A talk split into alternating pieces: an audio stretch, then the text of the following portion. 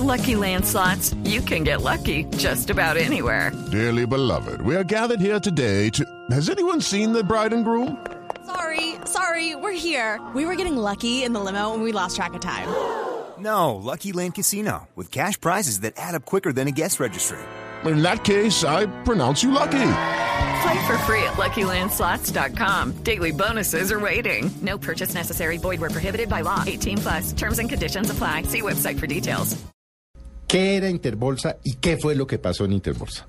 Bueno, Interbolsa era la principal operadora del mercado bursátil en Colombia. Controlaba el 45% de, de este mercado y tenía en ese contexto una posición dominante.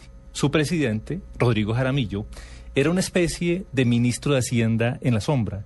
Era el hombre que tenía, ejercía el manejo del control del mercado de capitales en Colombia y tenía línea directa con el presidente de la República. Cualquiera Y- que fuera, ¿no? Cualquiera que fuera, y con las cabezas de los organismos de control y vigilancia. Eh, recordemos también, por ¿Quién ejemplo. vigila a los, para ir, para ir esto, quién vigila a los comisionistas de bolsa en Colombia? Tienen varios frentes de vigilancia. Ajá. El principal de ellos es la superintendencia financiera.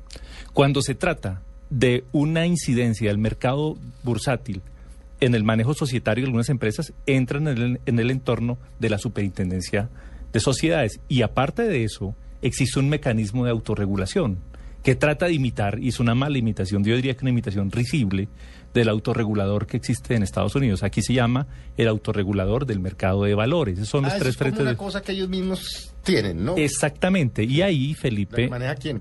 Eh, interesante, Sí. bueno, y aparte de eso, la bolsa, de- eso, la, la la bolsa de valores que, por sí misma, ¿no? que durante mucho tiempo, como usted bien lo sabe, tuvo una cámara disciplinaria que tenía una vocación también, capacidad, unos dientes para investigar y para sancionar. Entonces tenían cuatro frentes y en todos los cuatro tenían ellos una presencia activa, al punto de que Rodrigo Jaramillo, presidente de la sazón presidente de Interbolsa, era el presidente del Consejo Directivo del Autorregulador del hágame Mercado de él Valores. mismo se regulaba. Eh, Exactamente. ¿Quiénes, ¿Quiénes son o eran los principales accionistas para empezar a, mencionar personas responsables?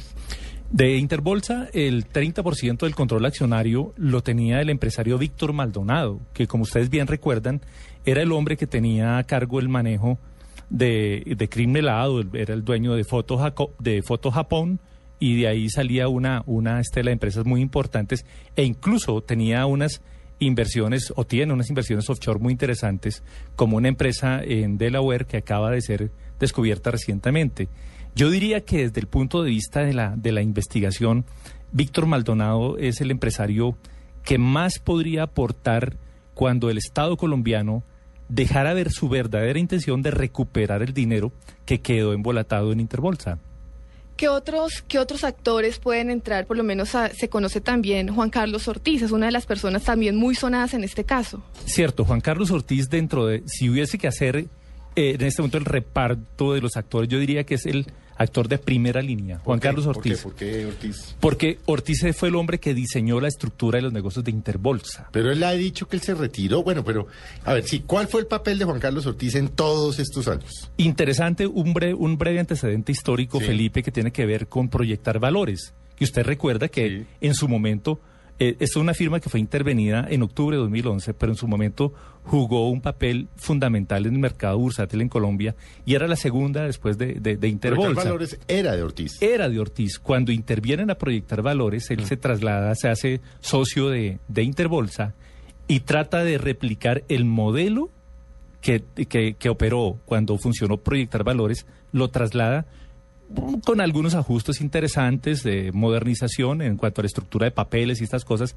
a Interbolsa. Y yo y es el, él es el gran el cerebro de todas las operaciones que terminaron llevando al siniestro a varias unidades de negocios que hacían parte del circuito Interbolsa. Pero, pero Ortiz en su defensa, Jorge, ha dicho que no, que él se retiró de proyectar, que él no fue socio de Interbolsa, que, que, pero obviamente lo que se sabe era que tenía oficina en el cuarto piso de Interbolsa, ahí en la 82 abajo la 11 en Bogotá. Sí, señor, incluso ha llegado a decir que a declararse víctima. Intentó incluso que la fiscalía lo reconociera como tal. Y dice que perdió una inversión, dice él, relativamente pequeña. Esa relativamente pequeña son 12 millones de dólares. Ah, no, pues sí, no, bobadita. Pero entonces él dice, a mí me cierran proyectar, yo tengo una, eh, una, una fractura en las relaciones con los Jaramillo, con, eh, con Rodrigo Jaramillo y con su hijo Tomás, eh, ellos me abandonan y, a- y ahí se deteriora la relación y no vuelvo a saber de ellos. Eso no es cierto. Mm. Yo tuve acceso en desarrollo de la investigación periodística que hice para, para el libro y que hice también como en mi condición de jefe de la unidad investigativa de la, de la revista Revista Dinero, Dinero, sí. a 4.726 correos. Me sé la cifra de tanto trajinarla.